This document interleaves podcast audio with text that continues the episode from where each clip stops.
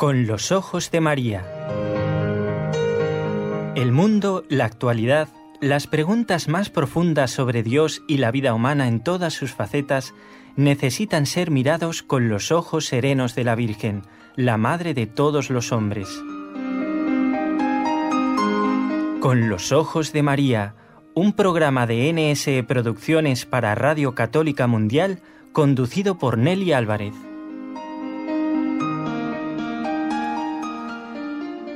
Qué bueno encontrarnos nuevamente, como cada lunes, miércoles y viernes, con una audiencia muy grande, distribuida por todos los lugares del mundo que nos podamos imaginar.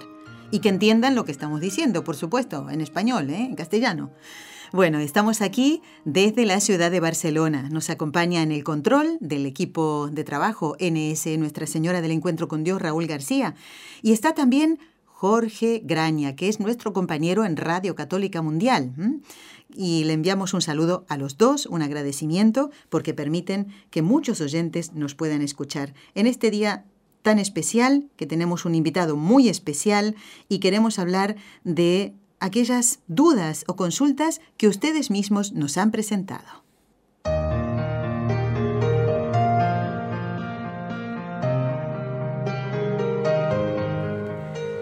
Este programa corresponde al miércoles 30 de agosto de 2017. El 23 de agosto la iglesia celebra a Santa Rosa de Lima. Pero en algunos países de América especialmente en Perú, donde nos escuchan, desde donde nos escuchan muchísimos oyentes, hoy es el día en que festejan a una de sus patronas, a Santa Rosa de Lima. Y hoy quería comenzar con una frase que va muy unida al tema que vamos a tocar, porque nos habla de la cruz. Santa Rosa de Lima decía, como nos envió nuestro compañero de NSE Lima, ¿eh? la única escalera, escuchen, la única escalera para llegar al cielo es la cruz. ¿Mm? El sufrimiento siempre va a estar en nuestra vida. Todos tenemos nuestra cruz. Si no directamente sobre nosotros, sobre algún familiar, sobre alguien que queremos. Y también esa es nuestra cruz. Sobrellevarla en unión a la cruz de Jesús eh, nos hace alcanzar el cielo. ¿eh? No con rebeldía, sino con aceptación, por amor a nuestro Señor. Y ahora vemos, ahora van a ver ustedes por qué está unido con el tema de hoy. Quiero saludar ya que está esperando desde hace tres minutos el doctor Jorge Manuel Rodríguez Almenar. Muy buenas tardes, doctor, bienvenido. Bueno, estupendo, bien hallado.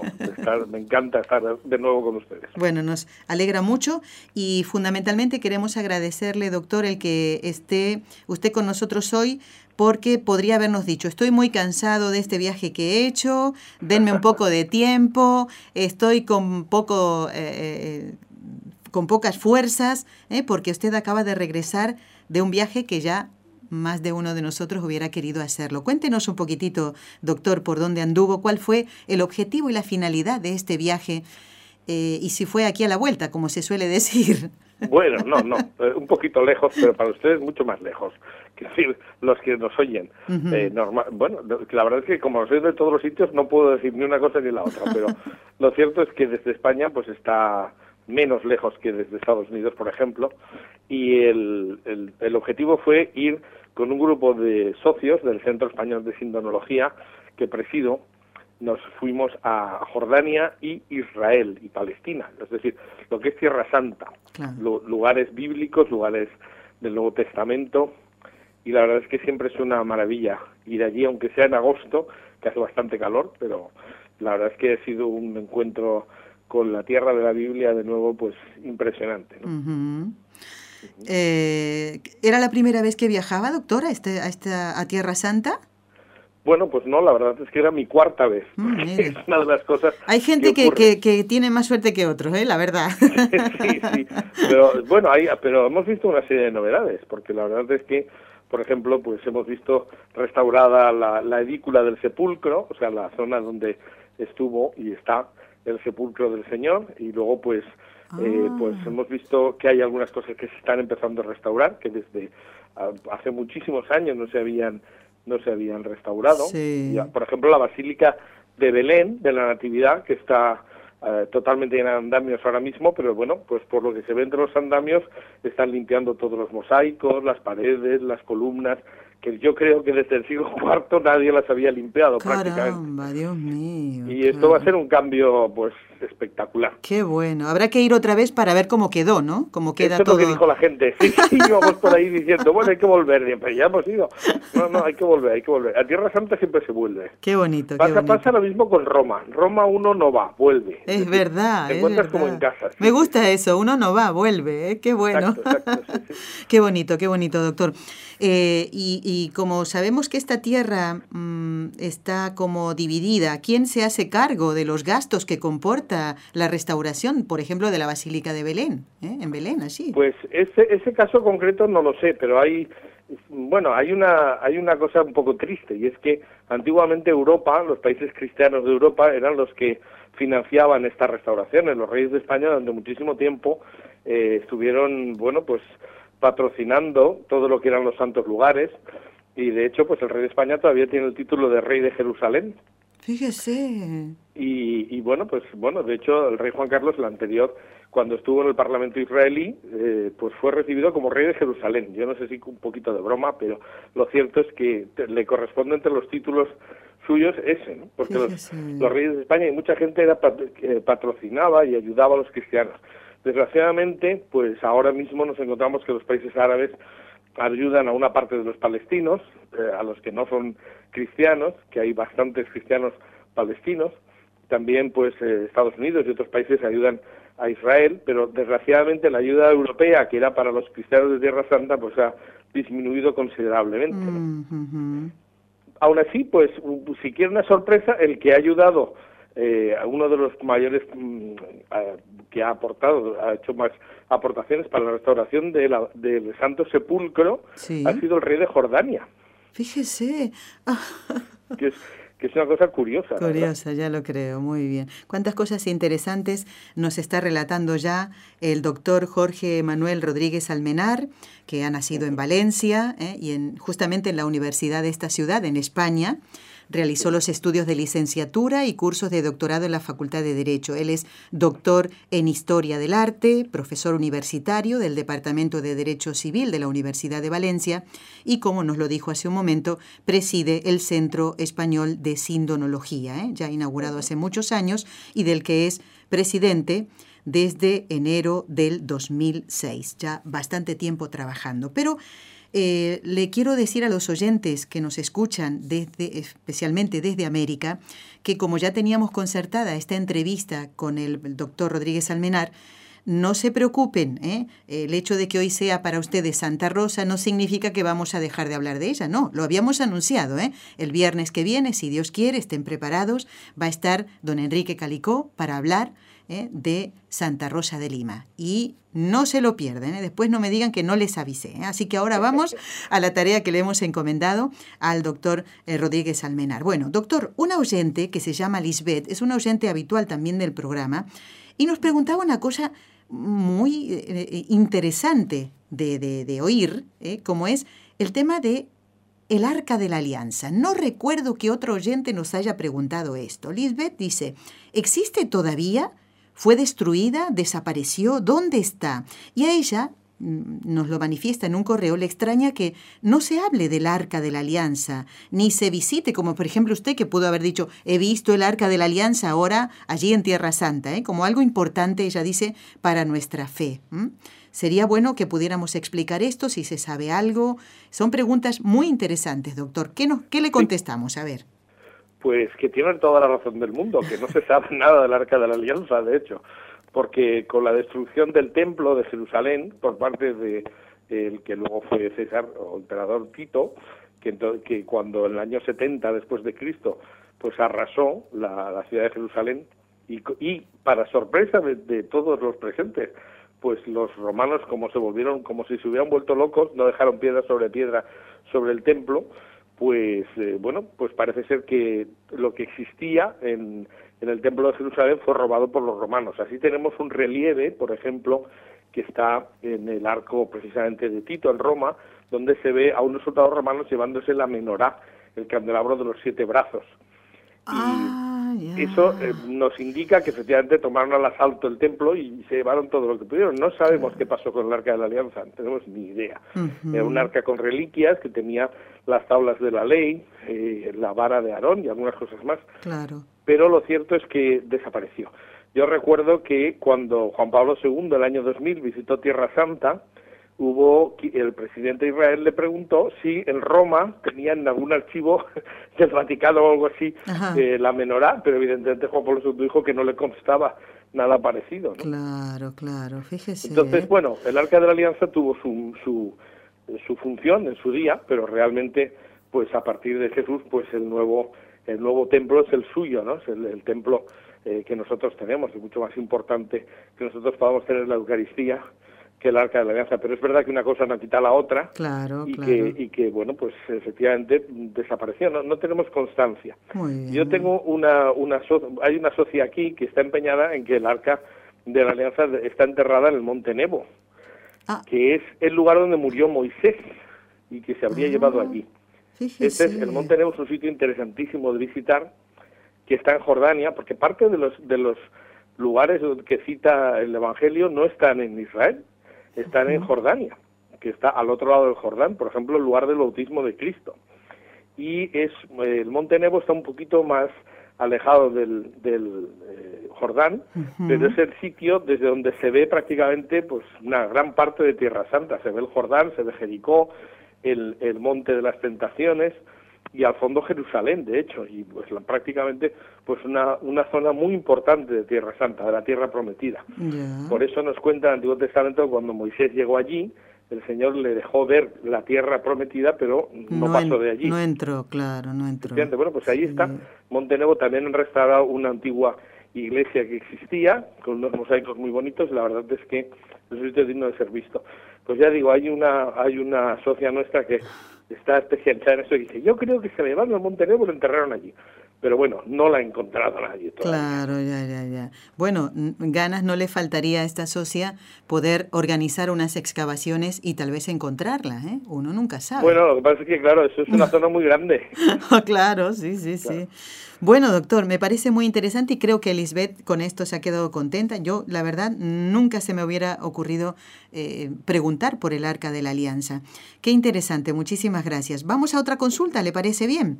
Perfecto. Bueno, en este caso, desde Lima, Perú, nos escribe Andrés Román, que dice, hablando, ahora unimos con eh, con la cruz de Jesús, teniendo en cuenta esta frase tan hermosa y tan profunda de Santa Rosa que leíamos al principio, ¿no? que la única escalera que, para llegar al cielo es la cruz. ¿no? Y hoy nos quieren hablar de, no, no, quita cruz. ¿eh? Sí Jesús, tal, pero quita la cruz. Eh, nos pregunta Andrés, ¿dónde está hoy la auténtica cruz de Jesús, donde Él murió por nosotros? Bueno, esto es muy interesante, sobre todo porque eh, no se sabe por qué los católicos hemos asumido desde hace mucho tiempo una, una calumnia que eh, Calvino dirigió contra los contra los católicos, contra los cristianos católicos. Eh, Calvino en su día, en el siglo XVI, pues dijo aquello de que si se reunieran todos los trozos de la cruz de Cristo saldría un barco, cosa que es absolutamente mentira. del, y ahora ya voy a decir dónde se encontró.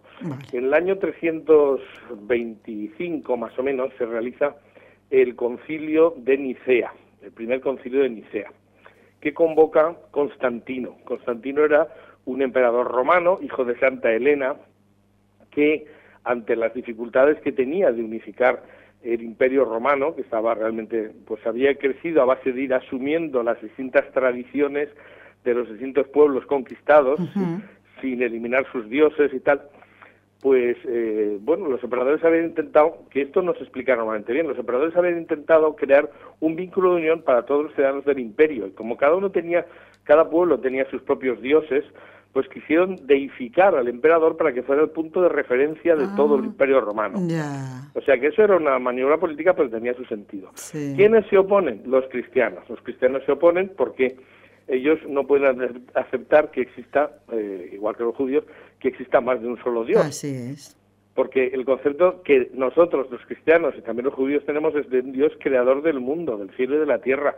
Los dioses que tenían los, aquellos pueblos eran como si fueran eh, muchas veces la función que tienen algunos santos, ¿no? Pues este es el santo que al que le pides para tal cosa, para tal otra. Sí, sí, Pero no era no era el concepto de Dios omnipotente y tal. Entonces los cristianos no aceptaban que el emperador, que era un señor normal y corriente, pudiera ser un dios.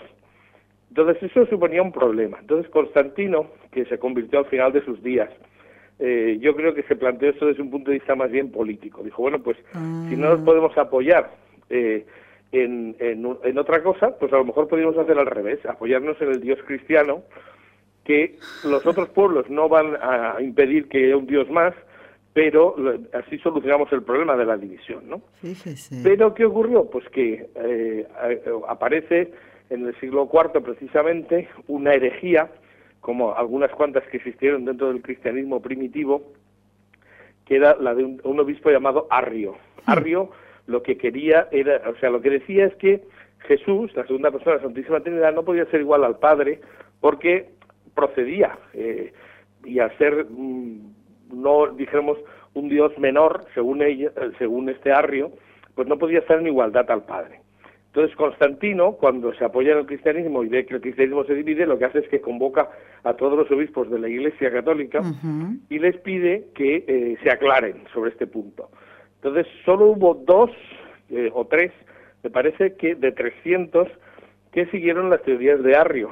Todos los demás dijeron lo que decía el Nuevo Testamento desde siempre, que Jesús era Dios igual. O sea, no, no, igual, sino era el mismo Dios. Sí, sí. Bueno, pues eh, a partir de ahí, eh, en, ese, en ese concilio, el obispo de Jerusalén le pide a Constantino que, bueno, si está eh, favoreciendo al cristianismo, lo mínimo que puede hacer es dejar de profanar la tumba de Jesús, sobre la que los, cristianos, los romanos habían construido un templo en el que se veneraba a Venus y a Apolo. Entonces, esto es interesante porque eso quiere decir que los romanos consideraban que ese lugar ya era ya tenía un, pequeño culto entre los cristianos y ellos no distinguían entre el templo de Jerusalén y ese lugar de culto de los cristianos. Lo que hacían, eh, lo que hicieron fue sustituir un lugar de culto por otro y marcaron el sitio donde se había producido la ah. resurrección al construir un templo pagano en el mismo sitio. Entonces el obispo Macario pide que se que eso se deje de profanar, porque además un templo dedicado a Venus, que era una no era muy santa precisamente, pues no era el sitio más adecuado. Sí, sí, sí. Bueno, pues entonces lo que hacen es que los cristianos que habían guardado la memoria de donde estaba el, sepulcro y el calvario que está al lado, 50 metros, pues consiguieron que efectivamente se eliminara el templo pagano y entonces empezaron a excavar. Y ahí se encontró, porque esa era una zona que era una hondonada, estaba más bien hundida en la ciudad, pues cuando se había ampliado la ciudad de Jerusalén, eh, haciendo un barrio sobre esa zona donde estaban los templos y fin, ampliando toda esta zona, pues no se destruyó, sino que se rellenó con escombros. Por eso, al quitar el templo, encontraron el Calvario, encontraron el sepulcro y un poco más allá una cisterna, que está una cisterna ya sin agua, donde se dice que se encontraron tres palos horizontales de la cruz. Uno de ellos se conserva en la iglesia de Santa Croce en Jerusalén, una iglesia que está en Roma, en la casa de lo que fue Santa Elena. La tradición dice que Elena quiso ir a ver las excavaciones arqueológicas. Era una mujer que entonces tenía ya unos 80 años, pero había sido una mujer muy fuerte, muy trabajadora, y por eso se suele decir que Santa Elena encontró la cruz. Bueno, Santa Elena encontró la cruz, pues como se dice que Felipe II construyó un puente, no lo hice él en persona, sino que había gente con él. Claro, Evidentemente. Entonces se le atribuye a Santa Elena como si ella fuera excavadora, ¿no? Pues fueron lógicamente los que estuvieron excavando los que encontraron esas tres cruces. Pero una de ellas, dice el obispo Macario, una de ellas tenía el INRI, el titulus, que era un documento ah. jurídico, una tablilla donde se ponía Jesús Nazareno, rey de los judíos. Más claro. A ver. Entonces, claro, esa es una reliquia, el titulus, ese título de la cruz, diríamos en castellano, sí. el título de la cruz era un documento que tenía que estar, era la causa de la condena del ajusticiado. Entonces, claro, lo que dice el obispo Macario es, Elena supo cuál era la cruz de Cristo porque tenía al lado, y nos estamos refiriendo siempre al palo horizontal, el patibulum, porque el palo vertical se reutilizaba. Y entonces lo que dice eh, es Luego, en la Edad Media se creó una leyenda según la cual supieron cuál era la cruz porque un muerto había resucitado, una persona se había curado, pero en realidad eso es una leyenda. Lo que sabemos por los documentos es que se encontró el palo de la cruz con el nombre de Jesús. De ahí han salido todas las reliquias. Lo que pasa es que Santa Elena lo que hizo fue, con la mentalidad de una persona del siglo IV y no del siglo XXI, pues partió la cruz por la mitad, la mitad la mandó a Jerusalén, dejó la mitad en Jerusalén, la otra mitad la mandó a Roma y de ahí salió una parte hacia Constantinopla. Por tanto, ya desde el siglo IV empezaron a dividirse trocitos, reliquias que están distribuidas prácticamente por todo el Mediterráneo. En América hay pocas, pocos lignum crucis, supongo, porque luego en África, en Asia y en Oceanía tampoco hay, pero en lo que es lo que era el territorio del Imperio Romano, donde ha habido catolicismo siempre, pues hay muchos trocitos. No obstante, por tanto, ¿dónde está la cruz? La pregunta, ¿dónde está la cruz? ¿dónde, dónde? La cruz se halló en, en Jerusalén, pero se dividió y se redistribuyó. Los sitios donde hay reliquias más grandes son relativamente pequeñas. el trozo más grande de la cruz de Cristo que se conserva está en Santander, en España, en Santo Toribio de Liébana, que es un lugar donde se hace un año santo cada, cada cierto tiempo y que tampoco es un trozo muy grande, pero bueno, es lo suficientemente grande como para que te dejen a través del relicario, hay una ventanita que será de 3 o 4 centímetros de lado, donde puedes besar directamente la madera. Entonces ahí hay, pues eso, un poquito. Se han hecho cálculos y se ha visto que si todos los relicarios que contienen el trozos de la cruz de Cristo, del lignum crucis, que es como se llama, la cruz de Cristo, todos los que son más, más grandes de un centímetro cuadrado, de un centímetro cúbico, eh, pues sumados no dan más de 4.000 centímetros cúbicos. Y, teniendo en cuenta que el palo horizontal serían 46.800 centímetros cúbicos de madera, que son 50-60 kilos, sí. pues no existe, eh, ni aun añadiendo todas las partículas que están divididas, no existe, no conservamos ni siquiera el 50% del palo horizontal de la cruz. Ah, o sea que eso de que saldría un barco es una mentira absoluta. Y bien grande, una mentira bien grande. Efectivamente. Pero ¿y por qué se le ocurrió a Calvino decir esto? O sea, bueno, porque se trataba de insultar o de decir que en realidad los cristianos eran supersticiosos, los católicos, y que estaban eh, venerando cosas absurdas. No son tan absurdas. ¿eh? Cuando se estudian las reliquias se entiende que, mm, digamos, habrá algún fraude, pero no son tantos como parece, y luego hay que tener en cuenta que también existían las reliquias de contacto. En la antigüedad, cuando tú tocabas una cosa con otra que era la original, pues se era una reliquia de contacto. Claro, ya. Entonces, no siempre se ha guardado la idea de si era la tela, la tela original o si era la, madera original o si era una reliquia de contacto. Pero lo que está claro es que aunque fueran todos los trozos, fueran de la madera original, no tenemos ni la mínima parte de lo que fue la cruz. Qué interesante, doctor, todo lo que no... Es que me imaginaba estar allí ¿eh? Eh, en las excavaciones, mirando ¿eh? la, el trabajo de todos estos hombres, no de Santa Elena. y, Santa Elena estaba mirando. Claro. lo que tenía que hacer. Sí, sí, exactamente. Qué interesante. Y además me gusta también que nos relate la historia, doctor, por la sencilla razón que había oído yo que no se sabía con seguridad si el rey Constantino se había bautizado finalmente. Usted dice, claro, que se convirtió. Era un poco, lo que diríamos nosotros era un poco cara. ¿eh? Es decir, mm. porque eh, eh, de hecho no fue un católico ferviente, muchísimo menos Por eso, por, e, porque usted dijo motivos políticos allí había, ¿no? por eso. claro, claro, claro, pero me parece muy interesante. lo que sí que sabemos, o se dice, que Constantino cuando supo cuando supo que cuando uno se bautizaba se le perdonaban todos los pecados pues llevaba un sacerdote al lado todo el tiempo para que lo bautizara en el lecho de muerte porque así seguro que se iba al cielo. ¿no? Caramba, bueno, bueno. Ay, señor. yo creo que es hacer un poco trampa. Eso, trampa, eso es hacer trampa, claro que sí. Bueno, doctor, vamos a hacer ahora una pausita muy cortita y luego vamos a, a tocar un tema que tiene que ver con unos, eh, un reciente estudio y que nos explique un poquitito esto y además porque yo al leerlo encuentro palabras muy difíciles, necesitamos eh, que los oyentes lo pueden leer también porque la noticia salió en Así Prensa y lo puede leer todo el mundo, pero a veces necesitamos esto, ¿no? La ayuda de alguien que nos explique, hay palabras que tal vez eh, se nos escapan y a lo mejor no están ni en el diccionario, ¿eh? así que vamos a hacer esa pausa y enseguida volvemos si Dios quiere.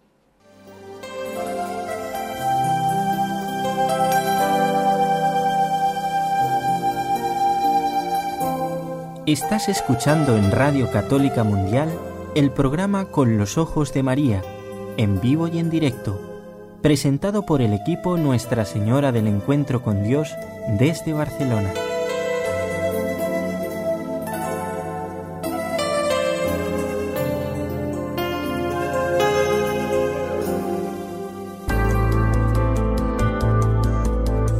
¿Quieres escribirnos ahora mismo?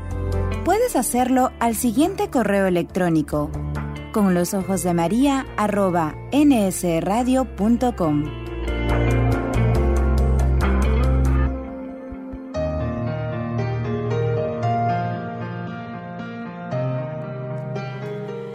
Repetimos que para los oyentes que nos escuchan desde América y que hoy celebran con toda solemnidad la fiesta de Santa Rosa de Lima, no se pierdan el programa del viernes que viene, ¿eh? todo dedicado a Santa Rosa de Lima con mucho cariño que ha preparado don Enrique Calico. Y hoy está con nosotros el doctor Jorge Manuel Rodríguez Almenar, es el presidente del Centro Español de Sindonología. Primero contestando las consultas que nos han hecho Lisbeth y Andrés Román de Lima, Perú. Y ahora una consulta que le hemos hecho nosotros, pero puede ser la de cualquiera de ustedes.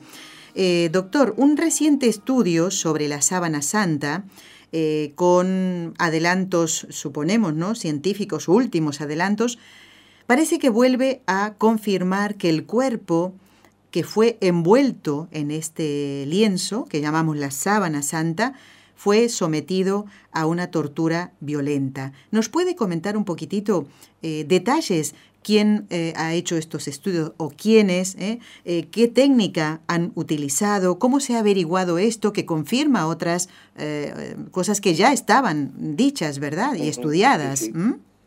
Bueno, realmente digamos que es una confirmación más, no añade nada que no sepamos, pero Ahí está.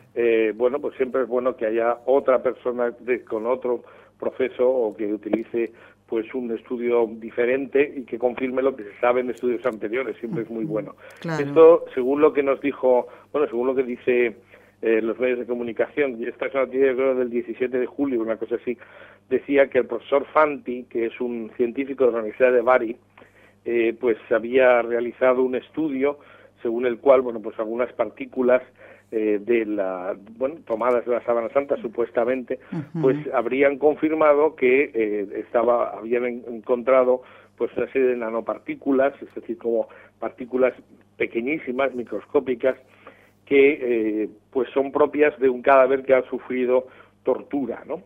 Entonces, bueno, eso ya digo, ya se sabe en cierta medida. De hecho, nosotros en el estudio del sudario de Oviedo, que ya sabemos que es una tela que es complementaria de la sábana santa, que cubrió el rostro entre la cruz y el sepulcro antes de dejar el cuerpo dentro de la sábana, pues también se habían encontrado partículas propias de una flagelación, por ejemplo, porque suponían heridas y, y pequeños coagulitos que habían salido por la nariz y por la boca y por tanto indicaban que el, el interior del cuerpo pues estaba torturado, se habían producido allí una serie de, de pequeños coágulos que se dan en estas circunstancias, ¿no? cuando hay heridas internas. Yo creo que lo que ha hecho el profesor de Bari, el profesor Fanti, pues no es más que una confirmación en la síndrome de lo que nosotros hemos visto en el sudario. Y bueno, pues efectivamente yo creo que es un dato más que confirma lo que ya se sabía. Pero bueno, siempre es interesante eh, por poder decir que de forma independiente una persona distinta corrobora lo que otros han dicho anteriormente. Claro, claro, claro. Igualmente, la Iglesia no tiene postura oficial sobre la autenticidad de la tierra, de, la sábana santa, doctor. ¿eh? Claro que no. O sea, la Iglesia no obliga a creer en ninguna reliquia, porque esa es una cuestión que sería más bien científica. La Iglesia conserva y mantiene lo que la tradición ha dicho que son reliquias, pero no necesariamente obliga a creer. ¿Eh? Las cosas que hay que creer son las que están en el credo. Eso es. y a partir de ahí, pues lo que hay es una libertad. Hay gente que se pone muy nervioso cuando dice, bueno, y entonces, por ejemplo, una cosa que, que ahora en este viaje se ha suscitado. Entonces, ¿la Virgen murió o no murió? O, hubo una... Porque hay un sitio en Jerusalén que es precisamente en el, en el Monte de los Olivos, en el que está el Huerto de los Olivos, pues en el Monte de los Olivos hay una tumba de la Virgen y en la parte alta de Jerusalén, en lo que es el Monte Sion, pues también hay un sitio que es el sitio de la dormición de la Virgen. Bueno, pues no está definido si la Virgen murió o no. Exactamente. Porque la declaración que hizo el Papa solemnemente es que acabado el curso de su vida, la Virgen fue llevada al cielo en cuerpo y alma, pues eso es lo que es la Asunción. Claro. Pero no es, o sea, un cristiano puede creer que la Virgen murió y que la Virgen no murió y no pasa absolutamente nada, porque eso, no es obligatorio de creer. Entonces hay que estar a favor de la libertad, lo que no se sabe seguro. Si hay una tradición pues que dice que una cosa es una reliquia o que pasó tal cosa claro. y no está definida como de fe, pues no hay por qué, o sea, preocuparse, porque uno puede pensar que la Virgen murió como murió su hijo y otros pueden pensar, como piensan algunos, que como no tenía pecado, pues la muerte es consecuencia del pecado y por tanto no tenía que haber muerto. Bueno, da igual, tampoco tenía Jesús y murió, o sea que, bueno, o sea, que se puede creer libremente lo que se quiera. Claro, lo que no se puede negar es lo que la Iglesia ya ha definido, que es que ella está en cuerpo y alma en el cielo. Vale la aclaración perfecta, doctor. Muy bien, muy bien. Muy bien. A mí lo que me llama la atención en cuanto a estos estudios, uno dice, pero todavía la gente sigue estudiando a, la sábana santa. Qué impresionante, ¿no? Pensar que suscita tanto interés. Bueno, ya lo creo, ya lo creo, y más, ¿eh? se puede se pueden ser muchas más cosas sobre la sábana santa, porque hay, hay, puntos, por ejemplo, de coincidencia que nosotros hemos encontrado en el sudario que necesitamos corroborar, no solo con fotografías, sino directamente sobre el original, si efectivamente, eh, bueno, pues coinciden como nosotros pensamos. Entonces, para tener una confirmación completa no basta con ver fotos, hay que ver el original. Exactamente, sí, sí, sí. Pues muchos coinciden aparentemente. Bueno, doctor, mm, ya les digo a los oyentes que aquellos que quieran llamar, ¿eh? que lo hagan, que el doctor se queda un ratito más, porque además le tengo que comentar una cosa muy importante, de algo que él dijo en este programa y que los oyentes han hecho caso de eso. ¿eh? Usted, lo, usted a lo mejor ni se acuerda, ¿eh? Pero ahora va a ver, en un momentito voy a leer unos mensajes y lo va a entender. Ahora le vamos a pedir a Raúl que nos recuerde los teléfonos para que los oyentes puedan llamar ¿eh? y hablar con el doctor. Adelante.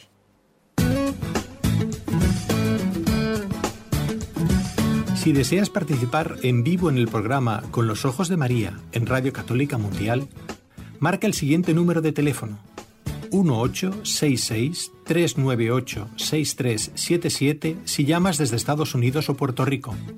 Si llamas desde otros países, marca el código internacional y luego el número 1205-271-2976.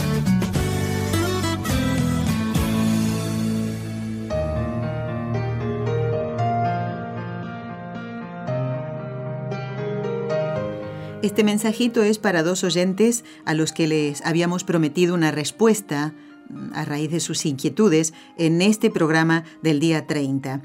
Eh, atención, Tomás, que nos había preguntado sobre la advocación de Nuestra Señora del Encuentro con Dios, que es la patrona de nuestro equipo de trabajo. Ya hemos ubicado el programa en donde se habló de cómo nació Nuestra Señora del Encuentro con Dios, la advocación, porque la Virgen... Eh, bueno, nació eh, de, bueno, no se sabe tampoco bien dónde nació la Virgen, ¿eh? He leído algo del padre Díez Merino y también dice que no se sabe dónde nació. Pero bueno, esto se trata de la advocación. Así que Tomás, ya intentaremos poner el programa que nos solicitas, vamos a, ponerlo de nuevo, seguramente en el podcast, para que lo puedas escuchar enterito. Y Jackie, que nos preguntaba sobre eh, si ya había sido declarada santa la niña Mari Carmen González Valerio, pues no, yo les comentaba que no, que ella es venerable, va en proceso ¿no? de beatificación y canonización. También ya hemos ubicado el programa que se hizo el año pasado y creo que no está ya en el podcast, así que lo volveremos a poner. Estén muy atentos que lo, volveremos a decir. Cuando eso esté en el podcast, ya lo, lo decimos.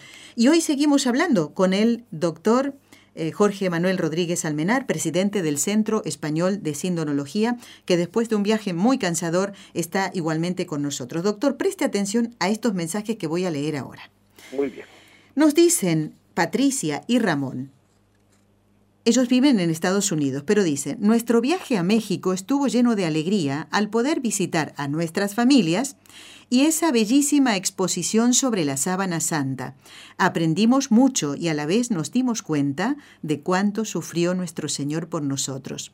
No puede uno imaginar cuánto dolor padeció. Fue demasiado cruel con alguien, se fue demasiado cruel con alguien tan inocente. Pero al mismo tiempo, dicen ellos, te das cuenta cuán grande fue su amor por nosotros. Fue una experiencia única. Dice, espero que algún día la lleven a Barcelona para que ustedes la puedan admirar. Bueno, eso es lo que esperamos. Y fíjese que estos oyentes, doctor, no se quedaron conformes con el mensaje de por correo electrónico que me ha mandado una carta de puño y letra. Ah, qué bien. Sí, y aquí nos dice eh, Patricia, eh, eh, bueno, la firman los dos. Ellos viven en, en Texas, en Texas donde deben estar ahora, espero que se encuentren bien, ¿no? Porque allí está pasando el, el huracán Harvey, ah, porque vamos a rezar hoy después por eso. Y nos dice, doctor, eh, quise escribirte para saludarte y para contarte que vimos la exhibición sobre la sábana santa en México, la cual nos gustó muchísimo. Aprendimos muchas cosas que no sabíamos y que nos maravillaron. ¿eh? Y por supuesto, aquí entra usted, dice, nos acordamos mucho de ti y del programa donde se habló sobre este interesante y fascinante tema. Así que gracias Patricia y Ramón, nos ha llegado tu carta ¿eh? por correo postal y me han enviado, doctor, usted no lo puede ver ni los oyentes tampoco, es un punto de libro, es decir, un marcador, eh, para, donde está de un lado eh, una imagen de Cristo yacente, muy bonita la fotografía, grande, y del otro lado la sábana santa, la sábana santa exposición, dice. Así que para que vea que los oyentes escuchan el programa con los ojos de María y le prestan mucha atención a todo lo que usted nos relata en cada uno de los encuentros que tiene en el programa. Así que, qué alegría. La verdad pues que esa, esa imagen yacente es la primera que se hizo, eh, que se ha hecho siguiendo punto por punto lo que se ve en la sábana santa de Turín y colocándolo en, en el cuerpo del, del crucificado. Allí, ahí, si, si, me permite, es casi una broma, pero, pero, pero para que vean el autor, que es el profesor Miñarro, que es eh, pues un docente de la Facultad de Bellas Artes de la Universidad de Sevilla y que efectivamente pues es un gran imaginero, que hace imágenes de Semana Santa, eh, pues él se había propuesto hacer una, una réplica exacta del hombre de la sábana, ¿no? cosa que no se había hecho realmente nunca y además hacerlo de forma hiperrealista. Mm. Y entonces él que habla en andaluz, o sea, con acento andaluz me decía, me decía, Dice, muchacho, dice, he estado haciendo al hombre de la síndrome. Dice, pero me ha salido un Cristo con todas las de la ley. y es efectivamente así, porque claro, le estaba haciendo al hombre de la síndrome. Claro. Decía, es que es exactamente igual, igual. a la de Cristo que hemos tenido siempre. Claro. Qué bonito y qué simpático. Tienen un gracejo muy especial los andaluces, ¿no? Y realmente es preciosa la imagen, ¿no? Que aparece de, de Cristo yacente con esa herida del golpe, ¿no? De, del, de, que le dieron en la mejilla. Tremendo, sí, sí, sí, Y la, y la, la barba con sangre, ¿no? Es realmente muy, muy real. Así que gracias a Patricia y a Ramón. Qué bonito, me encanta, ¿no? Que todo lo que aprendamos en el programa lo tenemos en cuenta y en este caso eso invita a, a, a visitar esta exposición. Y por si esto fuera poco, doctor, desde Michoacán, México, nos escribe ah, Marta Elena. Escuche, dice esto. Agradezco infinitamente su hermoso programa. Le comento que motivada por el programa donde se habló de la sábana santa, fuimos a la Ciudad de México. No sé cuánto quedará Michoacán de la ciudad propiamente dicha, ¿no? Dice, donde está expuesta una réplica. Es algo verdaderamente profundo, significativo y grande eh, verla de cerca y poder orar justo ahí. Además, ver tantos signos que nos remontan a siglos pasados. ¿Qué me dice usted? Para que vea que... Qué ¿eh? maravilla. Qué maravilla, de verdad. ¿eh? Bueno, vamos a, vamos a pedirle a nuestro Señor que pues que llegue a España. Esa mm, exposición, doctor, ¿tiene usted conocimiento de quién la organiza? ¿Es algo que, que surgió allí en México? O, no, al revés, al revés, surgió Ah. aquí. Es Ah. decir, el, el que promovió la, la exposición es una persona que se dedica a hacer habitualmente exposiciones y entonces eh, pues vino a hablar con nosotros, dijo, yo creo que se puede hacer una exposición sobre la Sábana Santa, pues tener mucho éxito, y él pensaba pues que fuera itinerante por España, aunque te estaba abierta la posibilidad de que fuera eh, a otros a otros lugares, porque Sí. él ha hecho varias exposiciones, hay una sobre el Titanic que hizo él y que realmente pues dio la vuelta al mundo, ¿no?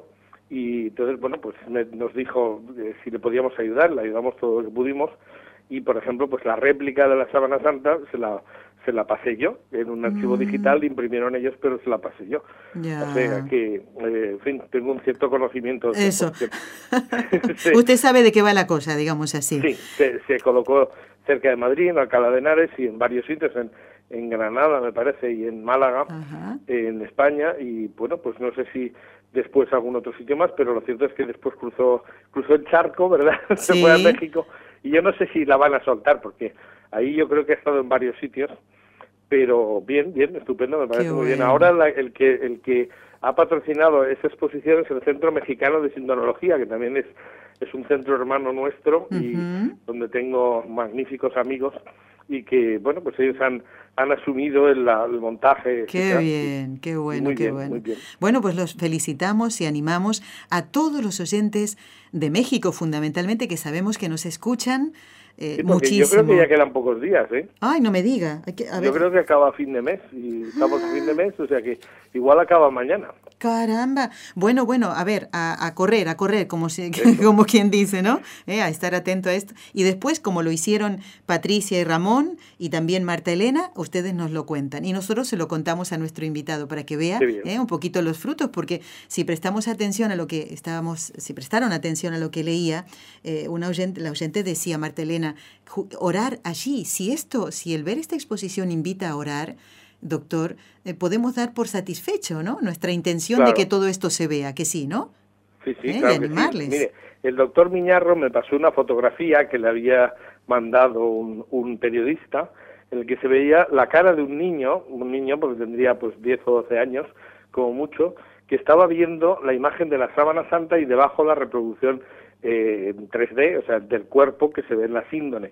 Y tenía una cara que era absolutamente expresiva. O sea, yo cuando vi la imagen dije, este niño se acaba de dar cuenta por primera vez lo que supuso la pasión de Cristo, porque estaba impactado, se le veía mirando, decía, además lo que me dijeron es que miraba la imagen de la síndrome, miraba la imagen en relieve y estaba todo el rato comparando, pero estaba impactado. Y claro, ver el cuerpo de tamaño natural y tal como debía estar, pues es algo que deja profundidad, ¿no? que, te marca que te puede marcar de por vida. Claro, claro. Bueno, yo no sé si estarán escuchando nuestros amigos organizadores de, de esta exposición, pero bueno, nuestra idea sería invitarlos a que también visite otros países de América, ¿no? Que todos puedan beneficiarse de verla. Claro, claro ¿eh? que sí. Claro, muy bien. Doctor, nos queda poquito tiempo para el rezo de las tres Ave Marías. Si le parece, vamos a hacerlo ahora porque tengo una, eh, una pregunta basada en algo que, que, hemos oído mm, así como al pasar, digamos, ¿no? Y, queremos también preguntarle de eso, eh, acerca de eso. Vamos ahora a rezar y dejamos los últimos minutos para charlar de esta inquietud que, eh, que nos ha surgido a nosotros, ¿eh? más que a los oyentes. Muy bien. Vamos a encomendar con mucho cariño a nuestros hermanos que en Estados Unidos están sufriendo las consecuencias de, del paso del huracán Harvey, ¿no? por el Caribe y por el estado de, de Texas, de Texas. Y sabemos que el Monseñor José Gómez, que es el arzobispo de Los Ángeles y además es el vicepresidente de la Conferencia de Obispos Católicos de Estados Unidos, eh, ha organizado, anunciado que va a hacerse una colecta nacional para recaudar fondos y ayudar a los afectados por el paso de este huracán. Todavía, según tengo entendido, no estaba eh, em, puestas ya las fechas para hacer esa colecta. A lo mejor será el fin de semana este que, viene ahora, pero estén atentos ustedes, ¿eh? estén atentos porque así de alguna manera podemos colaborar en lo material con la colecta ¿eh? y en lo espiritual como lo vamos a hacer ahora. Y también por todos los sacerdotes que están allí colaborando con estos hermanos nuestros, llevándoles eh, una palabra de aliento, una sonrisa, tal vez celebrando misa en algunos lugares donde uno no pensaría que el Señor podría bajar. Cristo quiere estar allí. ¿eh? Y allí están muchos sacerdotes. Les pedimos al Señor por todos nuestros hermanos. En el nombre del Padre, y del Hijo, y del Espíritu Santo. Amén. María, Madre mía, por el poder que te concedió el Padre, libra a todos los sacerdotes de caer en pecado. Dios te salve María, llena eres de gracia, el Señor es contigo, bendita tú eres entre todas las mujeres, y bendito es el fruto de tu vientre, Jesús. Santa María, Madre de Dios, ruega por nosotros pecadores, ahora y en la hora de nuestra muerte. Amén. María, Madre mía, por la sabiduría que te concedió el Hijo, libra a todos los sacerdotes de caer en pecado.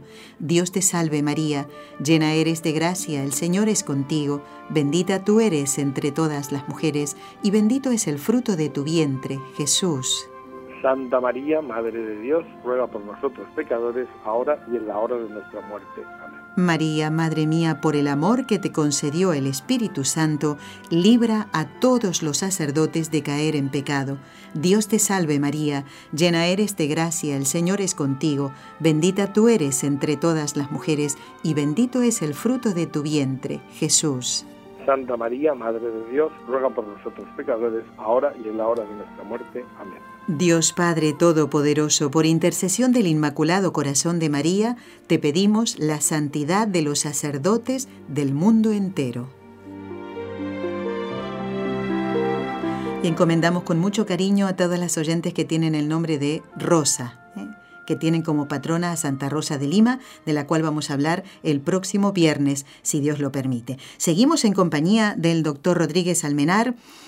Eh, y mm, si le parece, doctor, y si cree que vale la pena, yo creo que sí, porque también puede haber dudas con respecto a la eh, túnica del Señor, ¿eh? a la túnica de Jesús, eh, que, mm, a ver, existe, ¿qué hay cierto de, de, ¿Qué hay de cierto en esto? ¿Realmente se conserva o es como el arca de la alianza que se, desapareció y no se sabe dónde está? Bueno, realmente, realmente no es que no es que se conserve, sino que hay dos. Hay una túnica de dentro y una túnica de fuera. Porque hay que tener en cuenta que en, las, en la ropa de Jesús pues había una especie de camiseta... Eh, interior. eso es, como mm. una especie de camiseta interior que llegaría como a las rodillas y luego pues una túnica que llegaría pues más, más abajo, ¿no? Casi hasta los mm, pies. Entonces, eh, eh, la tradición lo que dice es que hay dos túnicas, una que sería la interior y otra la exterior, y eh, estarían una en Argentel, Francia, muy cerca de París, que esa parece que sería la interior.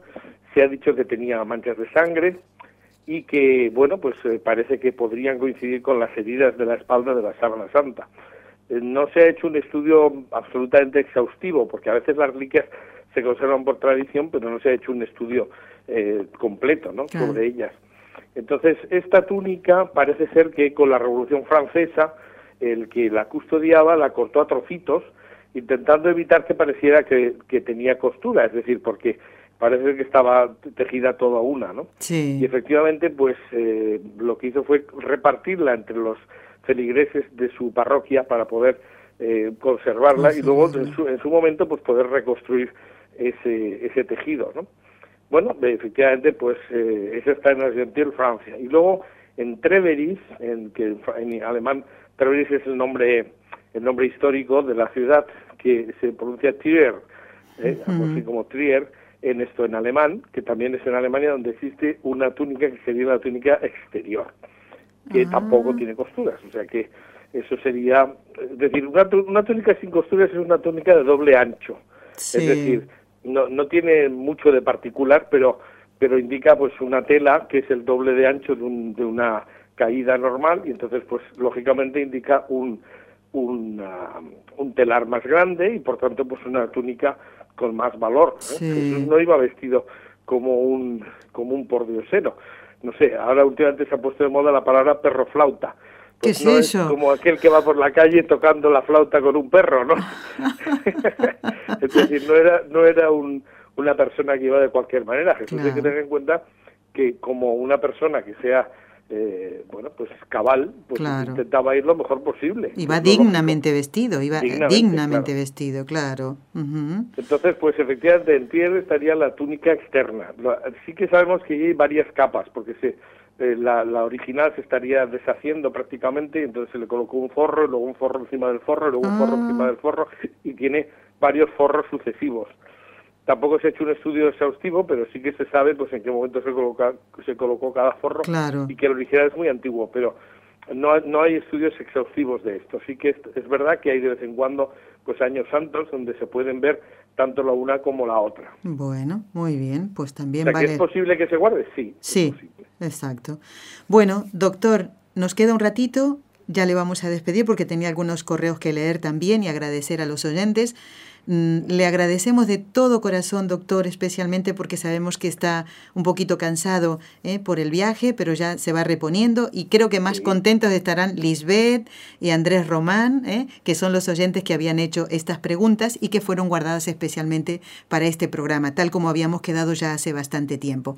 Así que doy las gracias al doctor Rodríguez Almenar, Jorge Manuel, que es el presidente del Centro Español de Sindonología, que ha pronunciado miles de conferencias sobre la síndone, sobre la sábana santa de Turín, sobre el sudario de Oviedo, que nos queda pendiente todavía eh, hablar. Doctor, nosotros le seguiremos llamando hasta que usted nos diga, alto, ya está, se ha terminado. Ah, pues yo, pues lo tiene claro, porque yo acepto siempre. O bueno, bueno. que sea imposible, ahí estaré. Muy bien. Y también sobre el Santo Grial, que es algo muy interesante, que está en Valencia. También vamos a hablar de eso, si le parece, doctor. Y vuelvo a advertir a los oyentes de México, no se pierdan la exposición sobre la sábana santa. ¿eh? Ya ven ustedes estos oyentes que están contentísimos de haber ido después de escuchar al doctor en el programa anterior. Doctor, que Dios lo bendiga, que se reponga del viaje y hasta un próximo encuentro, si Dios así lo permite. ¿eh? Igualmente, muchísimas gracias. Y, déjele, gracias a todos los oyentes. Déjele un besito a su mamá de, de mi parte. ¿eh? Exacto. Hasta pronto. un poco débil. bueno, pues la encomendamos también con mucho cariño, doctor. Muchas gracias. Muchas gracias.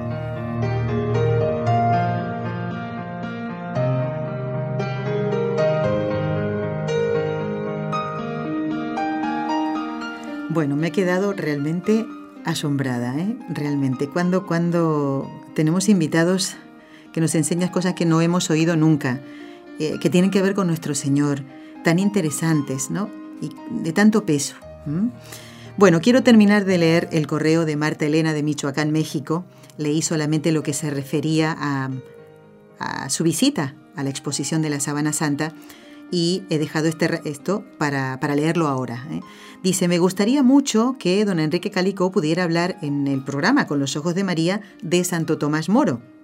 Pues Marta Elena, mira, el viernes que viene don Enrique Calicó, yo le voy a leer este correo. Entonces, ¿qué pasa?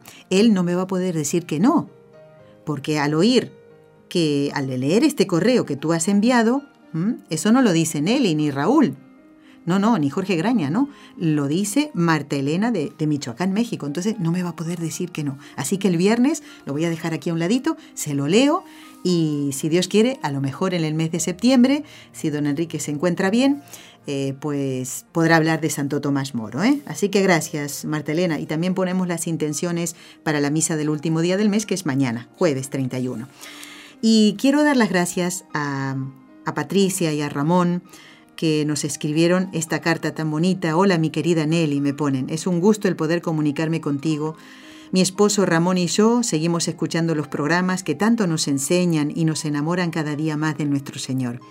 Dice que ella está un poquito triste porque va a entrar a trabajar, Dice, me da mucha alegría. Lo que me entristece es que ya no voy a poder escuchar en vivo como lo solía hacer. Ahora tendrá que ser a través de los podcasts. Bueno, no pasa nada. Muy bien, a no desanimar. Aquí no se tiene que desanimar nadie. ¿eh? Dice, gracias a Dios que contamos con ellos. Sí, porque si no, de verdad extrañaría mucho el programa y todas las enseñanzas y todos tus simpáticos y sabios invitados. Eh, tienen la sabiduría de Dios, Patricia, Ramón, es la sabiduría de Dios. ¿eh? Son personas que están llenas de Dios. ¿eh? Dice, mm, no sé cuándo recibirás mi carta, pero deseamos Ramón y yo que tengan muy buen viaje a Lourdes. Bueno, ya hemos vuelto.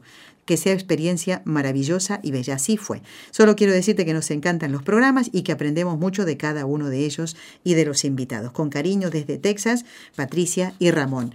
Y también envía un saludo afectuoso a Enrique Calico. La dejo aparte a la cartita para leérsela el viernes también. Se pondrá muy contento, don Enrique. Bueno, atención. A participar tenía todo eh, anotadito hoy en cuanto a... Se ve que perdí el papelito. Eh, en cuanto a las, eh, las solemnidades de Santa Rosa de Lima, especialmente en Perú. Y no, se ve que no lo perdí, lo perdí. Pero bueno, a participar en todas las ceremonias recordando a esta gran santa. Y quiero terminar con esa misma frase que dije al principio para que la meditemos. La única escalera para llegar al cielo es la cruz. Santa Rosa de Lima. Gracias por habernos acompañado. Que Dios los bendiga. Lo esperamos a todos en Con los Ojos de María. Has escuchado un programa de NSE Producciones para Radio Católica Mundial.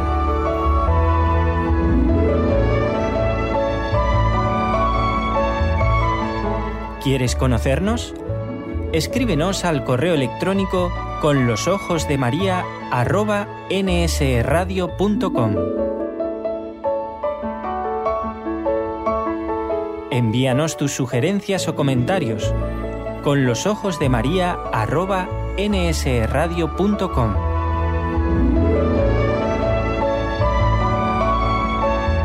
Te esperamos.